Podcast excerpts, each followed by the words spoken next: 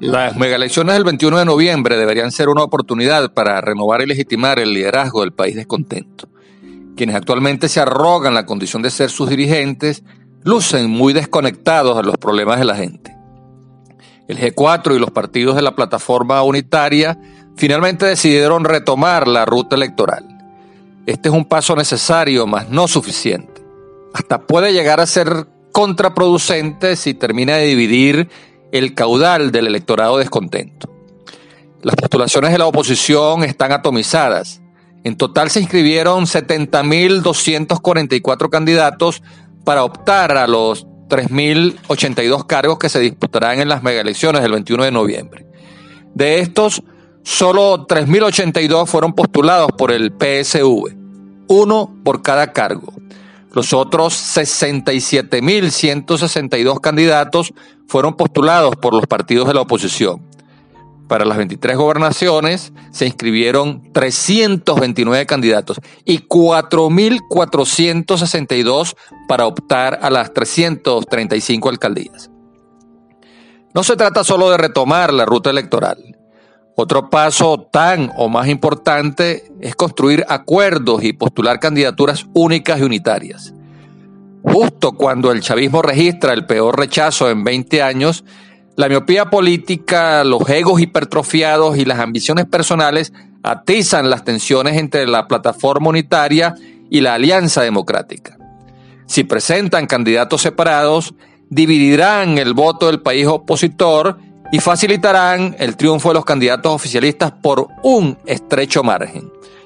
O se capitaliza electoralmente el 80% de rechazo al gobierno y sus candidatos y se gana por amplio y convincente margen, o se generarán dudas en los resultados y esto servirá para cantar fraude a quienes están interesados en deslegitimar el resultado electoral y prolongar la crisis de gobernabilidad. A todas estas, vale preguntarse quiénes son los líderes de la oposición. Los que reciben el reconocimiento de la Casa Blanca y la Unión Europea, los que negocian con el gobierno o los que se presentan a elecciones y se ganan el respaldo del electorado. La oposición venezolana no tiene un liderazgo claro. La mayoría de sus dirigentes carece de credibilidad y poder de convocatoria. Para la gobernación de Miranda es patética la agria disputa entre el candidato de Fuerza Vecinal, David Uzcategui, y el de Primero Justicia, Carlos Ocariz.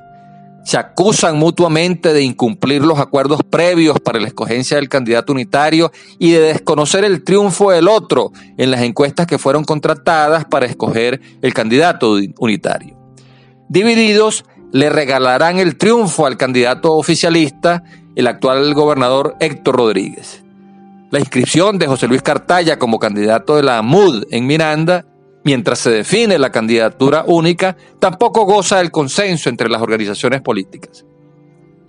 La inscripción de los llamados candidatos tapas o guardapuestos con la tarjeta de la MUD lo que ha hecho es desalentar a los electores que solo irán a votar por candidatos unitarios. En el emblemático municipio Libertador, la inscripción a última hora de la candidatura de Tomás Guanipa también divide a la oposición.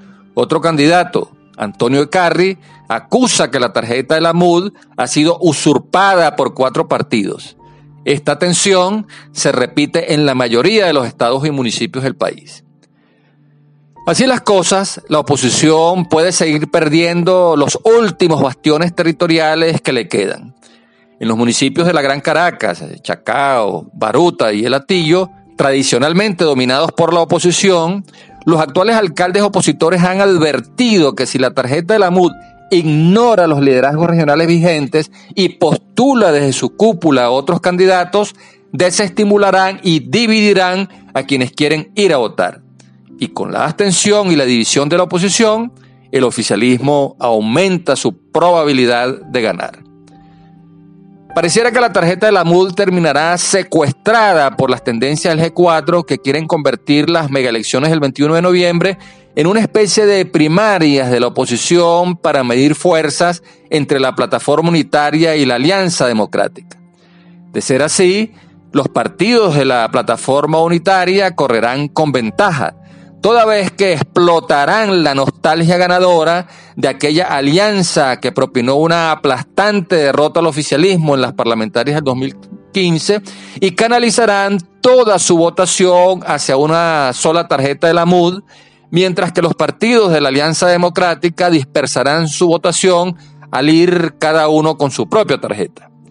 Y aunque no ganen una sola gobernación o alcaldía, la MUD reclamará ser la primera fuerza política de la oposición para imponer su hegemonía.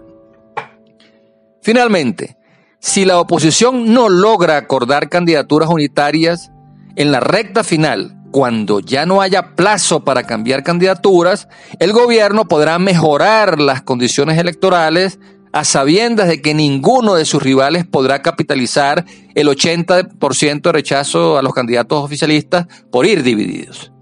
Dicho de otra forma, no basta con mejorar las condiciones electorales si la oposición no se une para capitalizar electoralmente el 80% de rechazo al gobierno y sus candidatos.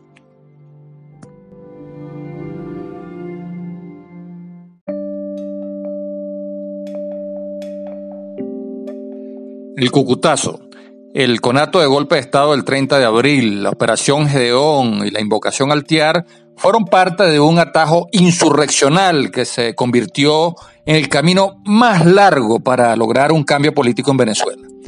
Quienes una y otra vez repitieron que solo negociarían con Maduro el salvoconducto que lo sacaría del país, finalmente se sientan en México a negociar con él una solución política al conflicto venezolano. Y ese paso hacia una solución pacífica hay que celebrarlo. Dice la sabiduría popular que uno es esclavo de lo que dice y amo de lo que calla.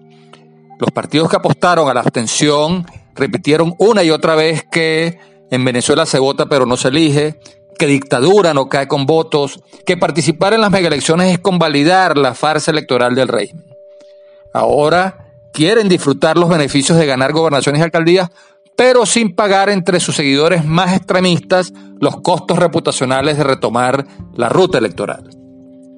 Guaidó dice que las megaelecciones del 21 de noviembre son una farsa y a los partidos de la plataforma unitaria del G4 no se les siente plenamente convencidos de participar. En vez de apoyar la reelección de los gobernadores y alcaldes que ya tiene la oposición, han postulado otros candidatos que amenazan con dividir el caudal electoral del país descontento y facilitar así el triunfo de los candidatos oficialistas.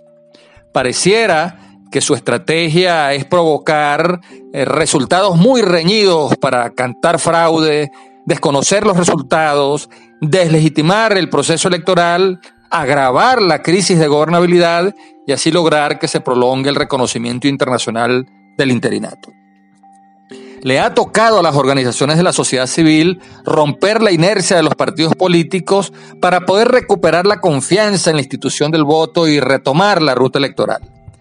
Pero los cuestionados partidos suelen ver en las iniciativas de la sociedad civil el fantasma de la antipolítica.